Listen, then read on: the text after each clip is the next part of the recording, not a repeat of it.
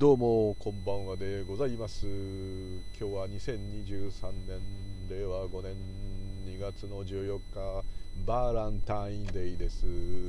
何ももらってません。なぜなら東京に1人だからです。東京に1人だからえー、犬もいないのはちょっと寂しい。あいやかみさんがいないのも寂しいって言わなきゃあ何でもないですからえー、ただ膝が痛くて膝が痛くて膝が壊れてしまって右膝初めて右膝壊れました。一回も壊れてないとこは壊れたのでやっぱりそこを頼っていたんだろうなという仕事柄ありがちなんですが、はい、もう寝られないぐらい痛かったんですけどそれでも今日人持ち上げてまた今介護して帰りです。ただいま夜の8時10分はい。でも相手の方が私を気遣ってくれてあんまり持ち上げることは1回しかないかったのでよかったです。ただいま8時10分は練馬区富士見台ここから自宅へ帰ってまいります。生きとしいけるもの生きとしいけないものなんてないんだよ。本当は全部縁起だものねえー、ムーリュウリュウでございます。今日もよろしくお願い申し上げます。というところでまず宣伝から、まあ、LN さんの方でも宣伝していただいておりますがスタンド FM の方ですね、ポッドキャストの方、後ほどアーカイブ残れば、またリンクをね、あのー、貼ろうと思うんですが、えー、スタンド FM でお友達させていただいている LN さん、まあ、非人間語られたり、なかなかこう、ね、説明が非常にストレートでお上手な方ですね。と、ピアノの美人先生エリーさんちょっと言い方おかしい。そうです、はい。エリーさんと3人でですね、えー、なぜかその美女軍団にこのおっさん交わるというところで、えー、ちょっとお聞き苦しい感じは否めないんです、えー、一応こうこの間ライブ1回やらせていただいてそこからまた1回というか前もやったけど最近目に1回やらせていただいてそこからちょっと調子こいてですね。で私のこう東京に1人でいるということはめったに年にもう数回しかないんですけど、えー、そういう時狙ってそうすると自宅で堂々とライブで録音できるということもありましてですね、えー、だから今車内でこう喋ってますけどね車内じゃなくても喋れるんですけどね、えー、なんか、はい。えー、やってますけど、えー、LN さんスタンド FMLN さんですね、えー、リンク貼ってありますのでそちらのチャンネルの方にお邪魔して、えーピアノの先生エレクトンの先生えー、かわいいワンちゃんにと私と同じ犬好きのエリーさんと3人でコラボライブというところでございます。で今回お題があって、え、それぞれが体験した不思議体験をとりあえず話すという建前ですねこれ、え、蒔絵としては非常にいいですね。どんな方にも受ける不思議体験。これはどんな方にも受けます。もうオカルトが好きな方からもうスピでも何でもどんな方でもこれは面白そうだわいと思われる題名なので、えー、またエリーさんの方からですねちょっと不思議な話というか質問的なこれってどうよっていう質問みたいな不思議な話もあるようなんで期待してますしエレーヌさんのねあの非人間の体験はねもう私なんかよりはるかにね深いっていうかこう何て言うんだろう。うん深くあくまでそれは自我に刻まれたですねすごい体験なんですね。またあのお二方とも非常に頭のいい方でいらっしゃいますので説明がうまい。私こう、まま、回りくどい話が長い。ね、えー、こう男女逆な感じですけどちょっと差別語使っちゃったけど、えー、私のは非常に話がまどろっこしくてくどいですね。言い訳のような説明をし続ける感じになりますけどそういうことなくですね。スキッと喋られる美女軍団お二人とおっさんという感じで、えー、やりたいと思います。明日水曜日ですね。夜10時から、えー、LN さんのスタンド FM のチャンネルにてライブいたします。ぜひ、えー、お越しくださいませ。ということで反対車線事故だね。この事故ばっかしでこの容疑のトンネル。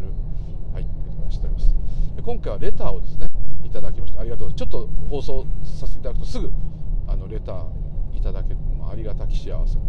お二方いただきまして、えー、お一人目の方ですね。こちらの方はおそらくですね、えー、あその前にあれです。今日はですねスピリチュアル仏教全く関係ないと。でどんなジャンルでも構いませんと。私も歌ってますので全く構わないんですけどもやっと他のジャンルの方のお話が来てですね、えー、みんなのカーライフっていうミンカラっていうブログあれは自動車大好きな人とか集まる昔からあるブログ。そちらの多分おそらく名前がないんですけどそちらの知り合いの方だと思うんです。そうじゃないとこのチャンネル知らないはずなんでま、そこの方でも一部の人しか知らない。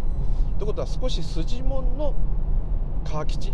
川吉って言い方古い車大好き人間の。私はちょっと年上の方かなというふうに推測しております。おそらく文面からそうなんではないかと思うんですがありがとうございます、えー、しかも全く関係のないあのレターをありがとうございます。えー、ズバリ言いますとですね今回はスピと仏教関係ないのでそっちじゃない興味ない方はですねもうスルーしていただいて全く構わないそういう感じになる。間違いなくそうなる。ただでさえそうなってるのによりそうなるという感じの話でございます、えー、レターいただいた内容は私にそれ聞いてどうすんのってところですけどなんで民からで聞かないでここで聞くのでまあいいですね。やっぱ文章じゃなくて声で聞くっていうのもねいいですね。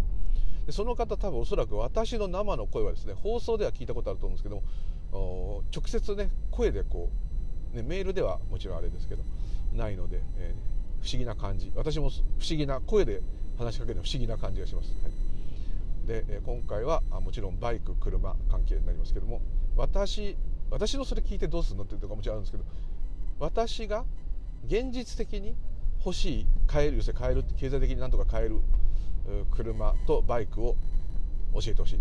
アンドアンドえお金が無限にあった場合に欲しい車とバイクを言ってくれと。はい。あ、まあ、あります。これ男の子トークですよね、これね。こんだけ、もしお前こんだけお金あったら何買うとか、子供の時やりました、私も。お前もし今1万円持ってたらどうするとかね、駄菓子屋とかで言ってるんですよ。俺、ここれ、これも箱ごと買っちゃうとかこういう大人買いの話ねしてましたね。それと同じですね大人になってもね,、えーね、おそらくレターいただいた方はあのもうあの赤いちゃんちゃんこですね。私ももうちょいですけど、はい、そういう感じでございますね。はい。了解でございます。最後の悪あがきって感じではい。ですけどね。男の子トークですね。おじさんですけどね。おじいさん近づいてまあいいか。ややめとこう、はい、男の子トークですね。と、えーね、えー、レターいただいた方もそう。あと私のこの介護させていただいてる障害のある方でも車大好きな方がいてご本人は運転できないんですけどもそれでも大好きでお家の車家族が運転する車またご本人もそれに乗ったりしますけどもの車をね自分で買ってで昔ね運転大好きで車大好きだった方いてその方の家介護入ると、まあ、夜勤が多いんですけどもう車の話しかしないんですね。もう、まあ、多分同じ職場の方2名ぐらい聞いていると思う聞いていただいてるかもしれない。もう聞けばあああの人ねっていう感じ。そうです。うちの大将だった人ですよ、はい、もう車の話しかないもう夜勤もほぼ寝ないで車の話をすると。そういう20年以上とかそういう感じなんですけどそういうお付き合いの方残念ながら亡くなってしまったんですけど。でももう最後までね車の話してましたね。もう最後の介護の日も車の話してた。ですね。そこから急に容体が悪くなってっていうのもあったんであれなんですけど、えー、もう車車車でね。で私はこう車とバイク前も言いました通り近所の実家の近所の桜森稲荷大明神さんにですね、えー、子供の時からお願いしたことが全部叶ってると。で全部僕のお願いしたことが叶ってるって気が付いたのはうちのおふくろなんですね。あんた昔神社でこういうことお願いしたってよくくだらないこと言ってバカなお願いするやつだと思ってたんだけどそれ全部叶ってるわねって言うからね言われて初めて「おそうだ」と「桜森稲荷大明神超すごい」まあ、今でもね行きます。今月1月も行った。すぐですから実家から。歩いて2分ぐらい。ですね子供の時はそこを待ち合わせ場所にして友達と遊んだりして。はい。まあお稲荷さんですけどね。でそこうん。にお願いするとたことは叶ってる。確かに。で何をお願いしたかというとバイク車で言えばバイクと車にもう前も喋ったかもしれない。もう見たくもないっていうぐらいバイクと車に狂ったように乗りたいとお願いした経験があります。その通りになってますね。私ねすごい乗るとですね乗る時乗る年っていうかそういう時だとほとんど通勤にはもちろん乗ってるけどそれ都内の通勤ですよね。なんですが3年でですね大体ね多いと10万キロいっちゃうんです。だ車検の時にもう仮想降車になっちゃう。車は綺麗なのに、ね、あの距離計だけ飛んでるっていう感じになっちゃうんですね。ですからこうまあ綺麗なんだけど値段はだいぶ下がっちゃうんですけども。そういう乗り方してて車を職業にしている人並みの距離なんですね。で今はですね5年で10万キロって感じですね。それでも多分一般の方よりはるかに多いと思います。はい。ですね。今の車も5年経っちゃったのかなこれ。だからはい。ただ次を買う金がないのと次ちょっといろんなことでお金かかっちゃう。で次の車を買おうと思ってもまだ新型になってないっていうよりはあのコロナといろんなウクライナとかいろんな関係で今ご存知の通り新車が全然納車されないんですね、まあ、車種によりますけど。あの人気のランドクルーザーなんてね3年とか4年とか。この間新発売になってるプリウスあんなに宣伝してるけど車種によってはもうねだいぶかかる。1年以上かかる。鈴木のジムにいまだに2年かかる。あともうあれなんですね。今ってオプションとか選べないんですね。もうナビつけてあれつけてこういうのつけて部品つけてとかあるじゃないですか。車でオプション。あれもう選べないでもう抱き合わせでくっついてる。これ買ってくれと。でこの色を変えと。まるで外車じゃんっていうそういうそのぐらい今車の納期がもうめちゃくちゃだというらしいですね。ですのでアンド車の価格が今どんどん上がってて、まあ、輸入車はもちろん円安で高いんですけども日本車はね多分おそらくね10年前よりねなんとなくね100万とは言わないけど3割以上高くなってる気がする車の値段が、まあ、安全装置がいっぱいついたせいもあるんですけどね。こうするとますますですね自動車離れが進んじゃう。電気自動車はもういいけどインフラが整ってないから買った人はみんな大体後悔してまたガソリンに戻った知り合いもいます、まあ、これ民からやってる人からすればそのみんなのカーライフというブログやってる人からすれば当然のあれなんですけどね、まあ、そういう車機種がしか集まってない世界なんで、えー、いう感じですね。でまたそのレターではですね私が乗った車の感想も入れてほしいって言うんだけどちょっとそれ言うとですね朝になります。ですのであのバイクも行く？バイク行っちゃったらダメ。私だってバイクの方が好きなんですよ。車よりいまだにバイクの方が好きですよ。だ乗っちゃダメだって言われてもう売られちゃ前も言った通りバイク王に勝手に売られて私の車を本当にバイク王のの軽トラックに積まれて運ばれていく様をあの動画で撮ったやつを私の仕事場にかみさんが怒りつけてきて「ざまあみろ」って書いてあって道理で印鑑証明欲しがったなと思ったんですけどなくなったんですね。でヘルメットとかバザーで売られちゃって何もなくなっちゃって。うちのおふくろももう二輪はあの人はやめさせようって言うんで、えーまあ、昔結構ね怪我もしたしあれなんですけど、まあ、通勤で乗らないっていう実は約束をしてたんですね。通勤でバイクは使わないと、ね、電車か車だと。こうなってたのにやっぱりこう混んでたりしたり天気が良かったり気持ちいいと。乗りたくなっちゃう。でしかもお犬様がいる状態だと通勤以外で1人でいることってのは嫌なんですよ。要するに休みの日に1人でバイクに乗るぐらいだったら車でお犬様とワンちゃんとどっか出かけた方がいいって、まあ、こういう感じになっちゃったんで、まあ、もうフェレットとかいろんな一時いろんな動物がいて動物園って近所の人に言われてそんな感じになっちゃってたんで、あのー、もう1人でねどっか出かけに行くってことはまあもうないんですね。はっきり言ってほとんどない。もっと言ってしまえば、えーもう結婚して何年？銀婚式も過ぎちゃってるから長いですよね。95 5年に結婚したのか俺。ですね。1995年に結婚したんですだからもうすごい長い。ですのでその間ね一人でね仕事以外ですよ。一人で何か遊びに行ったっていうのはねなんかあったかな。どうしても同級生に会うとかでも大体一緒だったかもしれないな。ああれですね、えー、マンマミーアのヨッシーのインタビュー受けてる時とか あとちょっとその、えー、そういうちょっと不思議体験した人が集まってですねやる会があってその会合に、まあ、年に2回ですこれ。数時間ですよ。それ以外は1人でどっかに行くってことはないです、まあ、たまたまかみさんが熱出してて倒れてると。インフルエンザとかになっちゃってると。いう時に私が1人で犬を連れてドッグランに行くとか。こういうことは多々あります。かみさんが1人で出かけることはいっぱいあります、はい、あの宇野昌磨好きだったり今鈴木のあ鈴木将棋のえっと藤井翔太あ颯太君藤井聡太さんでしたっけ？のファンでなんかその公開将棋って将棋をライブで見て面白い、まあ、将棋かといって将棋ができるわけじゃないんですよ本人を見たいだけなんですまあいいんです、まあ、女性のそういう心理は非常に複雑なんであのいいんですけどねスケートの宇野昌磨さんと藤井聡太それ言っちゃうんですねそれ以外は僕はもう一人で何か行くってことはないわけですだからもうオートバイあってももうしょうがないんですけどね一人で乗りに行くぐらいだったら休みの日はとなんで通勤で乗っちゃったわけですで約束破ったということで売られちゃったと通勤で乗るのが危ないっていうことはやっぱまあね世田谷区から練馬区まで実家の時は目黒区から練馬区までこう都内をね当然そんなすごい荒い運転しないんですけどやっぱ縫うし縫っていくし、ね、渋滞も速いし雨でもカッパ着て乗っちゃうからもう行けませんと。毎日毎日乗ってたらそのうち事故りますと。前も事故っていまだにいろんな後遺症があるでしょって、まあ、その通りなんですけど。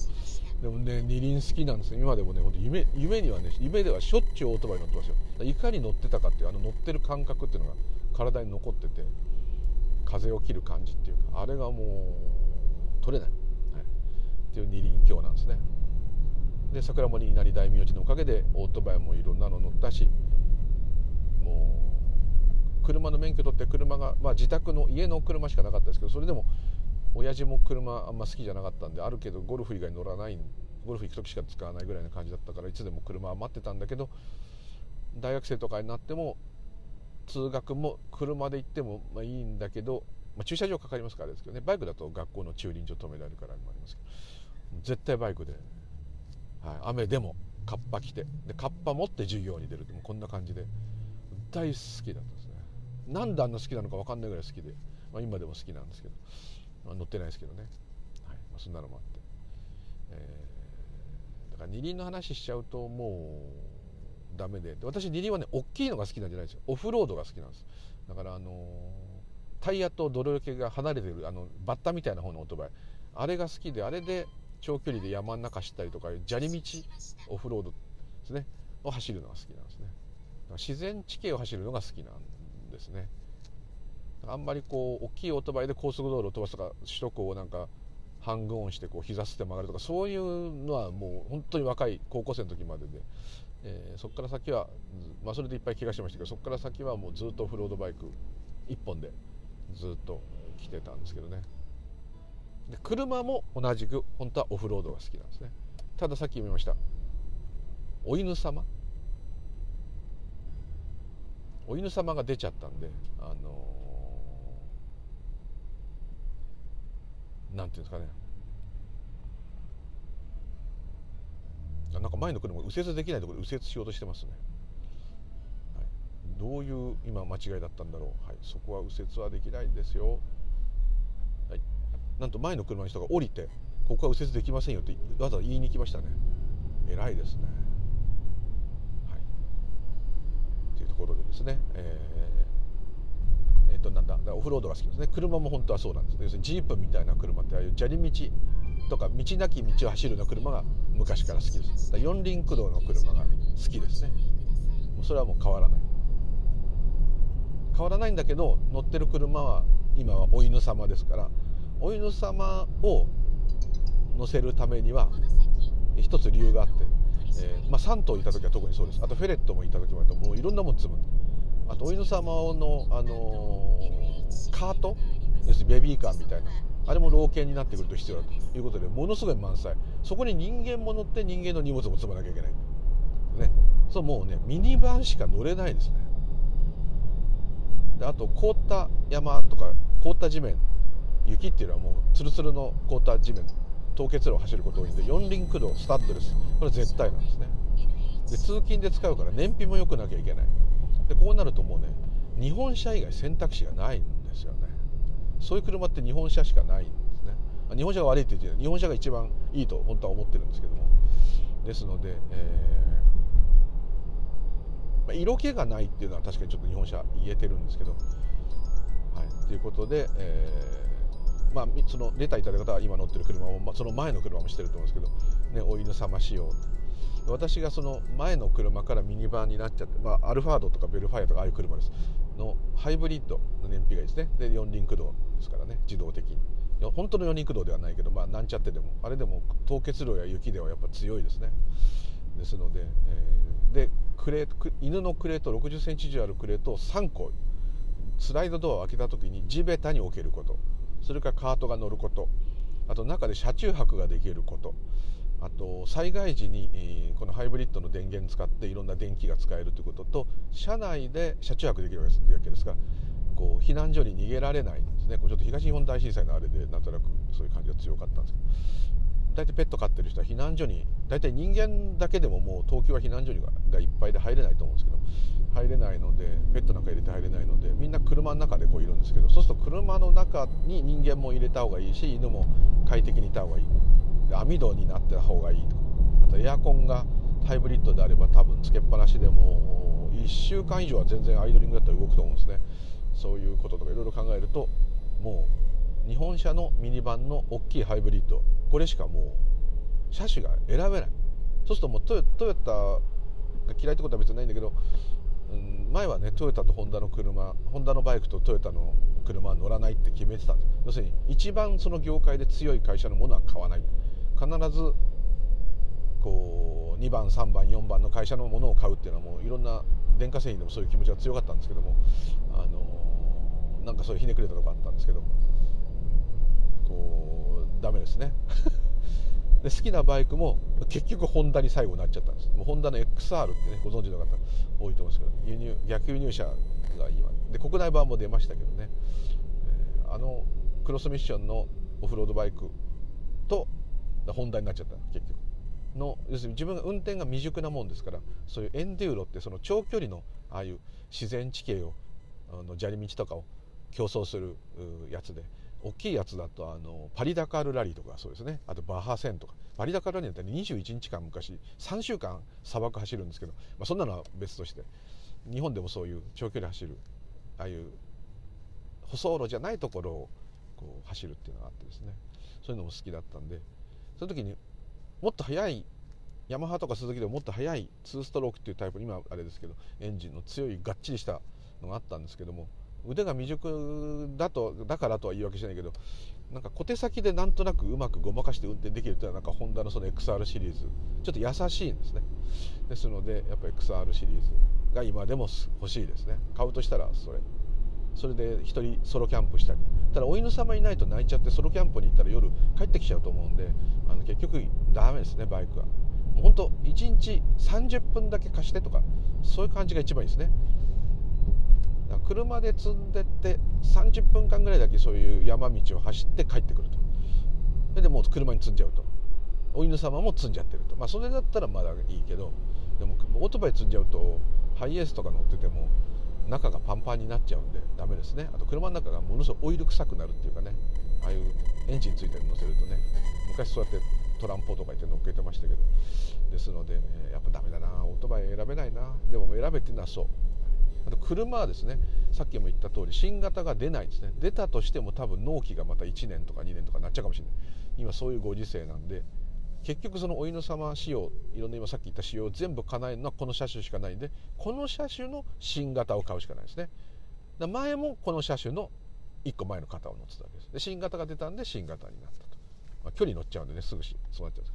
で新型がもう23年今年に出るっていうのは決まってるんですけど出たとしてもトヨタの人も言ってましたけどご希望の状態ですぐ申し込んだら予約したらすぐ来るということはちょっとなさそうかなと。いう話もあったんでちょっとあれなのと。またちょっと今すぐね今年中にねあの、まあ、ご存知の方いると思うんですけど結構この車のハイブリッドは私にとってはですよ高いんですやっぱり。高いんです。でこれを3年4年おきにねポンポンポンポン買うっていうのは結構下取りはいいんですけど、まあ、距離乗っちゃうんで下がっちゃうんだけど結構きついきついですね。一時バカだったんで車2台とオートバイとかそういうバカなことしてたんですね。そういうことやってたらもう持ってたねこうね、えー、資産っていうかああいうのもねもう食い潰してアンドリーマンショックとかもあって 株で大損してもいろいろあってですねお金がもうもっさりなくなってでバカなことになってるんで本当ねもう結構ねまあ普通普通そうだと思うんですけど5600万の車をポンポン買うっていうのはね結構きつい。きついっていうかきついです。現金でポンとはやっぱなかなかねすぐ買えません。それでもすっごい贅沢。でも今ちょっとした車で2300万ですよ。軽で200万するんですから。これね車が高すぎると思う。はい。あちょっと余計なこと言いましたね。はい。ってことではいです。欲しい車はこの車の新型。で、まあ、お犬様なんとかギリギリ乗れるけどちょっと実用的じゃないけどまあ自分で買えるか分かんないけど欲しいのはトヨタのランドクルーザーはもうずっと昔から欲しいんです。今300系だったら新しいのになったんですけどあれが今3年待ちなんですよディーゼル注文すると。3年後ってどないやねんって生きてんのか俺ってねそんな感じで。ですので、えー、トヨタのランドクルーザー大好きです。昔今生産してないけど三菱のパジェロも大好き。もうパリダカールラリーといったらパジェロ。三菱チーム。大好き。あと、まあ、買えるか分かんないけど、まあ、クライスラージープジープですね。ジープの、えー、っとラングラーアンリミテッドっていわゆるジープの4ドアになったやつ。あとそのジープのコマンダーって新しくついこの間出たやつ。が昔も乗ってましたけどやっぱチェロキー昔流行ってあった時1997年私買いましていま、えー、だに忘れられないぐらい好き、まあ、ちょっと車好きらしくないんですけどね。そうするとヨーロッパの車がいっぱい出てくると思うんですけど私結構アメ車アメリカのああいうね四輪駆動のああいう大きいねアメリカの映画とかでねお母さんとかがね赤ちゃんポンとか乗せてねガーっていくああいうあれでキャンプ行ったりするなんかあのああいう大きい大きいっていうかまあチェロキーはそんな大きくないけどああいうアメ車の四輪駆動のねああいう大雑把な車の性能がすごいいいかっていうのは置いといてですねすごく好きなんです。よねゆるゆるな感じふにゃふにゃな感じ、好きなんですね、まあ、変態なんで、まあ、そうなるんですけどね、まあ、変態しかああいうの好きじゃないんですけどまあいいんですけど、はい、でもちろんですね。ベンツ BM アウディそれからスウェーデンのボルボとフォルクスワーゲンもドイツありますね。あの御三家とかあの辺ももちろん好きだし英国車も好きなんですけどもやっぱね自分が本当にお金を出して買うとなると限界もうトヨタのこれを続けて買い続けるんだって結構気合入ってるんですけど、まあ、車が結構唯一の私のおもちゃなんで、本当はランクルランクルとミニバンがあったら最高。すげえなんかトヨタ信者みたいだな。嫌だな。本当はスバルとかマツダとか言いたいとこなんですけどね。うんまあなっちゃって、はい。はい、そんな感じです。つまんないですね。はい。で分かってますよ。あのレターいただいた方。私がミニバンこれの前もそうだったけど買った時にえついにミニバンになっちゃったんですか？犬のためとはいえ残念ですって書いた方ですよね。そうです。いろんな人に言われました。私車機種外だって知ってる方多かったんですごい車に乗ってないですよ。すごい車ポルシェとかフェラーリも何も乗ったことないですよ。持ったことないです。乗ったことは貸してもらったことあるけど自分で持ったことは一回もないです。だけどもそんなスポーツカーがねもともと好きじゃないからなんですけども一番は買えないなんですけどね。そのそういう人いろんな人たちからも「えー、なんで?」って。ちょっと癖のある変な車とかねそのちょっと好きだったのもあるんですけど「えー、ミニバンも白物家電じゃん」みたいに言われてですねちょっと悲しかったんだけど。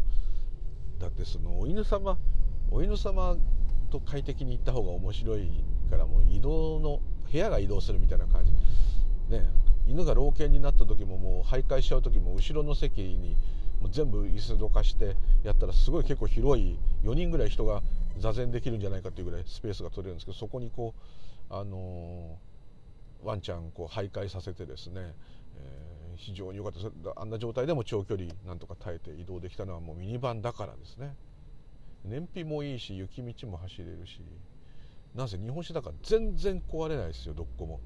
こんだけ壊れないのはねちょっと異常なんじゃないかなと。はい、もうマイナス10何度から38度とかそういう温度の日本でです。あマイナス私は軽井沢とか行ったんですけど全然ノントラブル。前の前の同じ車種もそうだったけど。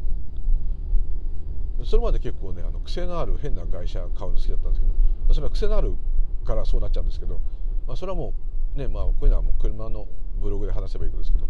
ご存知の通りあのありえないようなことがね多々ありました。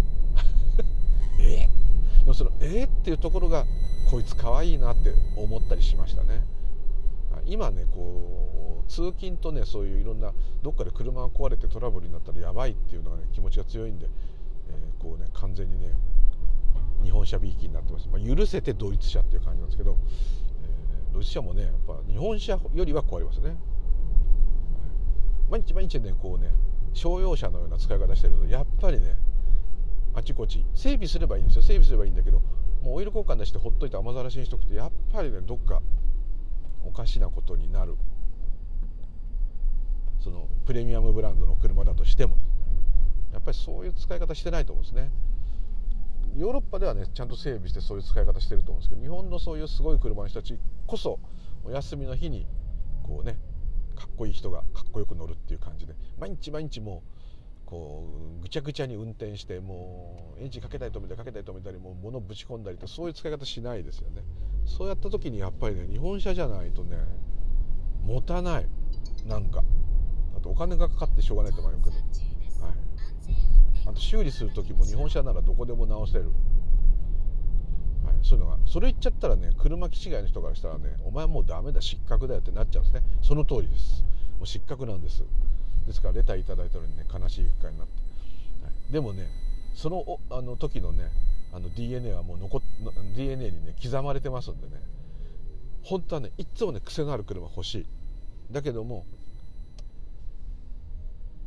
こうもう犬様なんだもんだってどうしようもないじゃないですか。はい。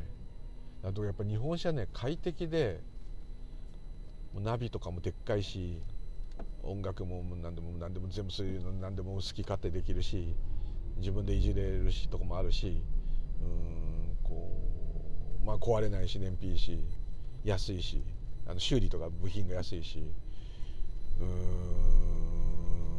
あと日本みたいに飛ばさそんなすごい飛ばせないとこではもう十分だし大体日本車の最近のは静かで乗り心地が柔らかいのが多いんでこういう都内ばっか乗ってる人間にはこれがいいしって言ってったらきりないんですけどね。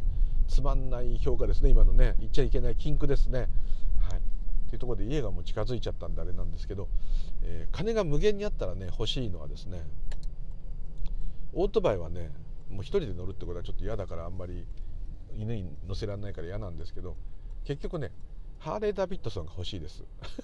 つまんないですね。無理やり言えばですよ。でハーレー・ダビッドソンもセミカウルに後ろサイドバックだけ。でショベルヘッドとか古いのじゃなくて今の形でいいです。そして、えー、ブルーメタリックで FLH の後ろ箱なしバージョンっていうかそういうやつ。はい。明るい色のやつ。が好きですね、はい、もっとねああいうオフロードの大きいやつとも思ったんだけどやっぱりなんでかっていうとお犬様中心であったらもうそのハーレーであの近所買い物行くだけ。そういうあと磨いて眺めるだけ。っていう使い方になります。家ついちゃった、はい、ですね。ちょっとエンジン切ります。で、えー、です。でオートバイは XR600、はい、バハ線仕様。これ欲しいです。オフロードは。もうすごい分かりやすい、まあ、それは無理したらまだホンダのオートバイだから買えるかもしれないけどまあでも乗らないけど、まあ、言えばってこと。それから金がいくらでもあって欲しい車はですねちょっと先に言っちゃうとね一番美しくて一番好きだと。自分が運転したわけじゃないですよ。好きだっていう車はもうもうこれまあこれ好きな人多いけどスポーツカー嫌いって言いながらスポーツカー出ちゃうけどフェラーリの 246GT です。フェラーリディノですよ。ディノ。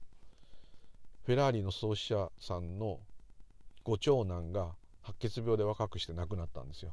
でそのそういう悲しいことがあってそのフェラーリさんが息子のために息子の名前を付けた車ですごくいい出来の車が開発されたんでその 246GT っていう車にディーノっていう名前を付けたんですよ。だディーノさんだったんですね息子さん。その辺のねそういうお話も含めてですね。でフェラーリ初ですよ。ね小型のエンジンですよね。小型っつっても大きいけど12気筒じゃないですよね。そのそれと何よりもねそのまあそういう人多いけどデザイン。あれ設計したのピニファリーナでしたっけ？あのデザインは、まあ、全然興味のない方でもフェラーリ 246GT って 246-246GT って入れればですねいっぱい写真出てきますけど。うん。ああいう感じの車いくつかあるかもしれないけどもう突出してかっこいい。っていうかあれが元祖ですからね。あれもうたまに芸能人とか持ってる人いるけどあれ綺麗なのはそんなにいっぱいもう日本でも数台しかないかもしれないけどめちゃめちゃ好きです。デザイン世界一。本当はジープみたいな車が好きなんだけどあれだけは。ディノだけは。はい。であとデイトナも好きですけどでもやっぱディノだな。デイトナもピニーファリーナ。でピニーファリーナデザインの車好きなんですよ。あとルノーのアルピーヌ・ルノー。はい。アルピーヌ・ルノーもいいしロータス・エスプリも好きだけど。うん。スポーツカーですねこのデザインはね。だからやっぱジープみたいなやつのデザインが好きっていう感じじゃなくて車のその持っている資質っていうか性能っていうか目的が好きなんだな多分、が好きです。で実際に大金持ちだったとして買うとしたらですねお犬様も乗せると。ミニバンはねもう日本車しかないんですねこういうのは。ベンツのミニバンとかもあるんだけどリア駆動だしあれのフォーモーションをわざわざ逆輸入して左ハンドル乗るなんて絶対嫌だしそう考えるとお金持ちはね運転手さんつけたりするのかもしれないですけどあの自分で乗るならちょっとミーハーだけどもうミーハーオフロードの最高潮2台ですよまず。G クラス。ゲレンデバーゲン。これ昔から好き。今芸能人が乗るなんかベンツのジープみたいなやつの代表になっちゃってて嫌なもう金持ちだっていう車になってて嫌なんですけどあの軍隊用の車ですからね。あのもう子供の時から私なんかじじいだからあるんだけどあれは本当にね滅馬車みたいなあの形といいねなんかヨーロッパのねああいう馬車から乗用車になっていったという歴史を感じるようなねメルセデスっていうよりはその前のカールその前のダイムラーっていう感じのね古いベンツのねオーラが残ってますよね。ですからやっぱり G クラスとあともうこれももうコテコテ高級車の代表ライバルですよね。英国車のレンジローバーですね。防具かな今。それから同じローバーですけどもっとフロード寄りで最近ちょっとモノコックボディになっちゃって嫌だっていう人もいるけど僕は嫌いじゃないよっていう、えー、ランドローバーディフェンダー、まあ、ディフェンダーは、ま、死ぬ気になったらもしかしたら買えるかもしれないけど、うん、そこまでして買わないですね。だったらお犬様にミニバン買った方がいいから、はい、ですね。ディフェンダーですね。はい。つまんないですね。はい。あともうお金が無限にあっても欲しい車なんてないんでな。すっごいキャンピングカーもいいなと思ったけどすっごい巨大などこ止めるねんっていうね。お金持ちはそういうこと言わないんだけどでもどっか行った先も止めらんないじゃないですか。あんなのはちょっとね。あそういうのは自分で運転しない？そういう人は。でもそういう人はもうすごいホテル泊まったらいいじゃないですか。ってなんか言いたくなっちゃう。うん。ですね。だからもう犬もいなくて独身で一人っきりでっていうんだったらねまあいろんなのがあるのかもしれないけど。でもなベントレーもロールスロイスも、まあ、アストン・マーチン結構好きですけど。うんでもボンド。007っていうかボンドカーですもんね。でもアスト・マーチンは結構好きですけどね。あとはうんイタリアの車もフェラーリとかランボルギーニ、まあ、アウディになっちゃったけどうんいやああいうのはどうも好かないな。さっきの 246GT だけは別ですけどね。あとポルシェの911好きですよ。もうこれも月並みベタですよね。ベタだな。いやベタだから言うのやめよう。911好きですよ。あとはもうないですね。そんな感じ。だからまあ結局レンジローバーとかああいうのとローバーの四駆とハーレー・ダビッドソンってもう絵に描いたようなセットじゃないですか。気持ち悪。うわ自分で気持ち悪い。ちょっとやめよう。じゃあディフェンダーと XR600 にしようかな。G クラスでもいいけどホンダの XR600 で、はい、こういう感じ。これが無限金がものすごいあったら欲しい車、はい、です。つまなかったですね。はいすいません。あと車のよもやま話はですねこれはちょっとまた別の機会にしましょう。それはありますよいろんなトラブル面白いトラブル笑っちゃうありえないこととか。えプジョーってどうしてこうなってんのとか。ボルボのここがなかなかグッドセンスとかね。いろいろありますよね。あります。シルキー6すごいよね。さすが BMW とかねいっぱいありますよね。そのレターいただいた方もすごいのいっぱい載ってるじゃないですか。よくわかると思うんですけど。あそれのどっちかというとトラブル笑っちゃう経験のがいいですかね。ありましたよトラブル。オートバイでもあったけど。特にやっぱ外車っていうのはやっぱねこう違う。文化が全然違うなっていうのがはっきりと分かって。うん。面白い。面白いですね。そういう点ではドイツ御三家ベンツ BMW アウディっていうのはなんとなくそれぞれ全然違うんだけども例えば日本車がそれぞれ違うんだけどどっか似たオーラがあるじゃないですか。日本車っていうオーラが。そのオーラが似てるとこもやっぱあるんでフォルクスワーゲンもそうですけど。なんかそうじゃない国だとよりこうある意味いい意味の違和感ですかね。えーっていうね。あの感じ。えー？って言いながらときめいちゃうみたいな、はい、あとですねまあ本当は言いたかったのは友達で職場の友達でカングルノーのカングってあの人気あるかわいいあの向こうでは商用版ですけどあれが、まあ、日本でも人気あるんですけどルノーのカングあれに対抗馬としてプジョーでリフターあと同じ兄弟車で、え、シトレーのベルランゴって出ましたね。あのロングも出ましたね。ですのであの辺のヨーロッパのああいうちょっとこうビークルっていうのかなああいう荷物がちょっと詰めてスライドドアのちょっと日本人にも受けそうな日本でいうとシエンタとかうんそうですね。あとはえちょうどいいホンダあなんだっけちょうどいいホンダフリード？もよりも車体は大きいけど、まあ、あいう感じっていうかミニバンっぽい車。あれのカングーっていうのは人気あるんですけど、まあ、結構女性なんかも人気。黄色いやつなんで可愛いですけどあれ乗ってる乗りたいっていう相談を受けたんですね。でその方は外車に乗ったことない。で日本車買うんだったらさっき言ったフリードにしようと思ってホンダのフリードのハイブリッドにしようと思ってると。で使い方としてはあのキャンプ最近ははまってきたんでキャンプにすると。で車の中で寝るってことはそんなにないと思うと。まあまあまあそう、まあ、寝てもいいんですけどね。フリードプラスだったら寝られると思うんですけど、まあ、そういういろんな話があって。寝るんであればまたねちょっともう一つ大きい車にした方がいいと思ったんです。中型のミニバンに行った方がいいと思ったんですけどまあまあまあそういう話なんで。ででルノーのカングーの方がそれは人それぞれですけどホンダのフリードはもちろんほぼ完璧な車ですけどあの色気とかね個性とかね面白さっていうかではもうそれはルノーのカングのが100倍あると思います。あとこの奥深いヨーロッパのね独特の例えばシートがいいとかね椅子文化の国の車っていう感じはいいと思う。あとまっすぐ走るしちゃんと止まるちゃんと曲がるこういうところにお金をケチってないところはルノーの偉いところですけど。でもでもですよ。ハイブリッドのホンダのそういうスライドドアのそういう車をフル装備にしたものと日本で普通使いしてて買い物行ったりどっちが気楽で快適かっつったらそれは圧勝ですよホンダの。ズバリ言っちゃえば。そこなんですね。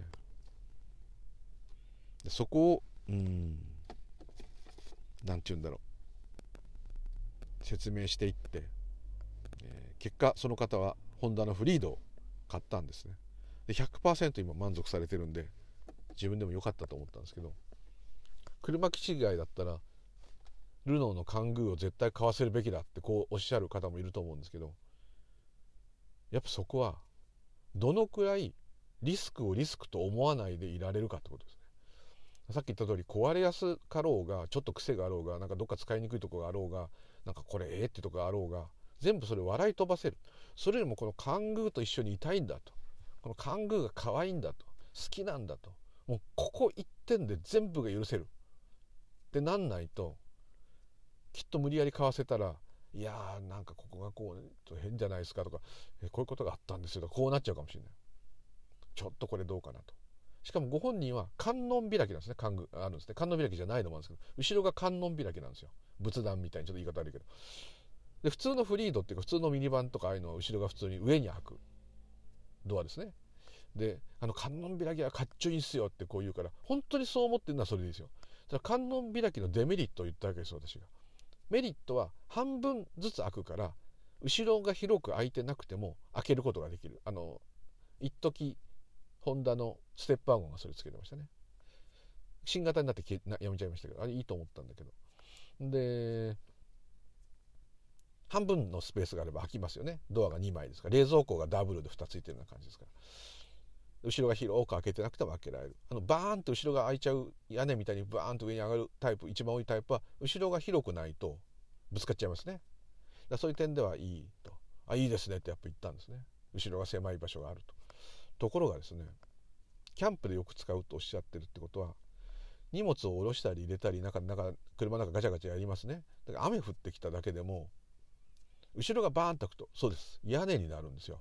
であの下で雨宿りもできれば座席の後ろに腰掛けて座ることもできれば中の荷物をいじってても雨が入んないんですよ。ところが観音開きだと雨は入る濡れるだけじゃなくて荷室まで濡れちゃうんですよあれ。横殴りの雨だったらもう中びっちょびちょになっちゃうんですよ。それを言ったらあじゃあもう観音開きいりませんとか。その程度の観音開きへの魅力だったら日本車買った方がいいと。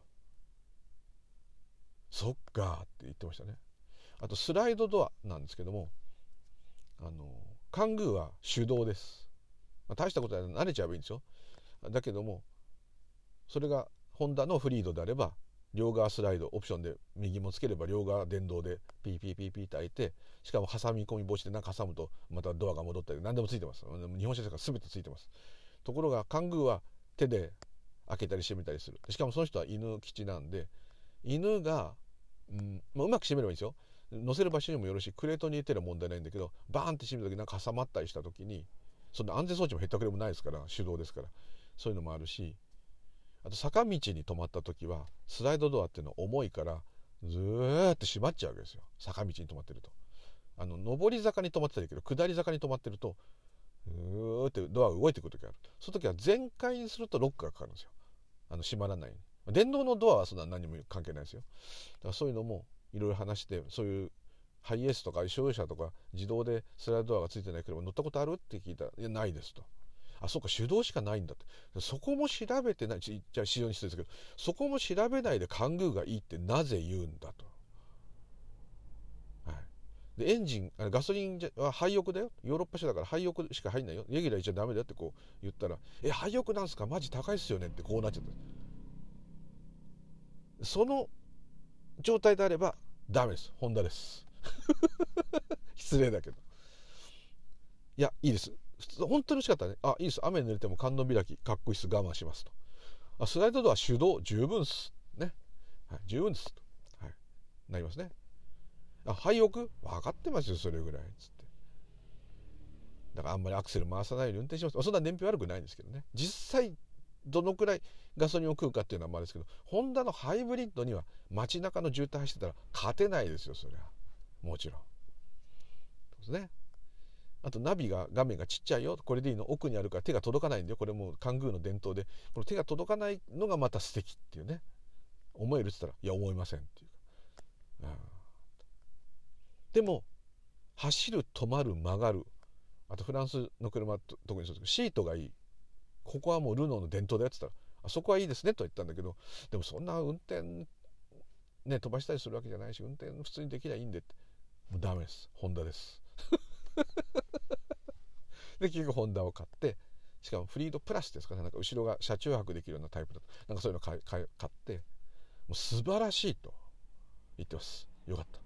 カングーだったらきっとあのリモコンの鍵知ってる方いるとあのでかい鍵2個持たなきゃあのドアのキー自動で開かないですよね。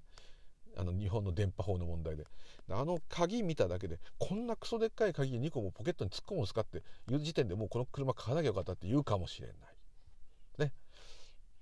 で故障して修理に行くといろんなネジとか部品がセンチじゃなくてインチのインチサイズ。結構外国ってインチセンチよりインチ使うじゃないですか。その工具が合わないとかねそういうこともいっぱいあります。大体こうルノーなんか直せないよっていう工場いっぱいあるかもしれない。もうそれも覚悟して。大体お店がちょっとしかない。のそんなことはもう私的にすればカングーが欲しいんであれば全く問わないしカングーとフリードどっちがいいかなって悩みは起きない。そういうことです。私の周りカングー乗ってる人結構3人知ってるんですけど一番近所すぐうちからすぐそばの犬友の女性が乗ってるんですけどもう何の迷いもなくしかも車自分の車持ったことないのにもうカングーがいいと。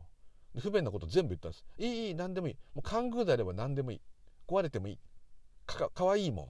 OK フランスの車好きだもん。OK OK です。カルロス・オーンがどんな悪いことしたとしてもいいんです。ルノーでいいんです、はい、そういう人だったんで、え、買って。で全く文句、まあ、多少多少こういうお金異常だとか言ってたけどでもまあまあ文句言わず乗ってるって。今度はさらに、えーと、ルノーのあのリアエンジンのなんだっけ。名前忘れた。それに買い替えるかもしれない。で今度水色にしようと。シートは白だって汚れたって構わん。こうでないとね、まあ、それと美容師さんなんですけどね。かっこいいんですよ。だから乗ってると、はい、まあそういう余計なしてましたね、はい、でこれどうですか？今のレターいただいた方今のちょっと胸がスッとしたんじゃないですか？そうだよ。お前まだそういう気概が残ってるんだなって。じゃあお前お犬様中心はしょうがないけどって少し思ってくださいました？まだそういうスピリットあるんですよ。今お犬様がメインなんです、まあ、このメインが終わることがあるかどうか分かりませんけど。ですけどどの車見てもそれぞれいろんな癖のある車もワクワクします。はい。これ変態なんでね。よく分かっていただければと思います。いまだに好きですよ。変な車好きですよ。変じゃないんだけど利便性だけを考えないものは大好きですよ。ハンドバッグでも何でもそのブランドのこういうのが好きだっていう人だってすごくそれ自体私興味がなくても気持ちは分かりますよ。だって実用的なバッグでよかったらそんなのもう何でもいいじゃないですか。無人島にだってエルメスのバッグいります？無人島であの重い革のバーキンがいります？いらないですよね。そういうことじゃないですよね。あとそのブランドの歴史とかありますね。車も歴史がありますよね。バッグと比べていいか分かんないけど。でもただ見せびらかすためじゃなく買ってる人もいると思うんですよ。そのメーカーのポリシーがいいとかデザインが本当にいいとか。でかっこいいじゃないですか。もうシャネルじゃなきゃダメなの私って。ちょっとかっこいいじゃないですかそれって。もうそこまで言ったらね私嫌いじゃないですよ。もうもうどうだっていう人もいっぱいいる、まあ、ベンツでも何でもいいんだ。それどうだって人ばっかしなんだけど。いいじゃないですかそれそういう見せびらかすために買ってんのもはっきり言っちゃえばそうなんですからそれを超越してる人がまたいるんですよねそうするとねちょっとかっこいいなと思いますね。はい、っていう金もないのにせこいこと言いました。というところで終わりたいと思います。よく分かんなかった。これでいいですか？ちょっとレターとかおかしい。よもやま話はまた今度、はい、別の機会にします。ということで今日はどうもありがとうございました。またよろしくお願いいたします。LN さんとエリーさんの放送明日水曜日夜10時エレンさんのスタンド FM のチャンネルで夜10時からよろしくお願いします。では失礼いたします。おやすみなさい。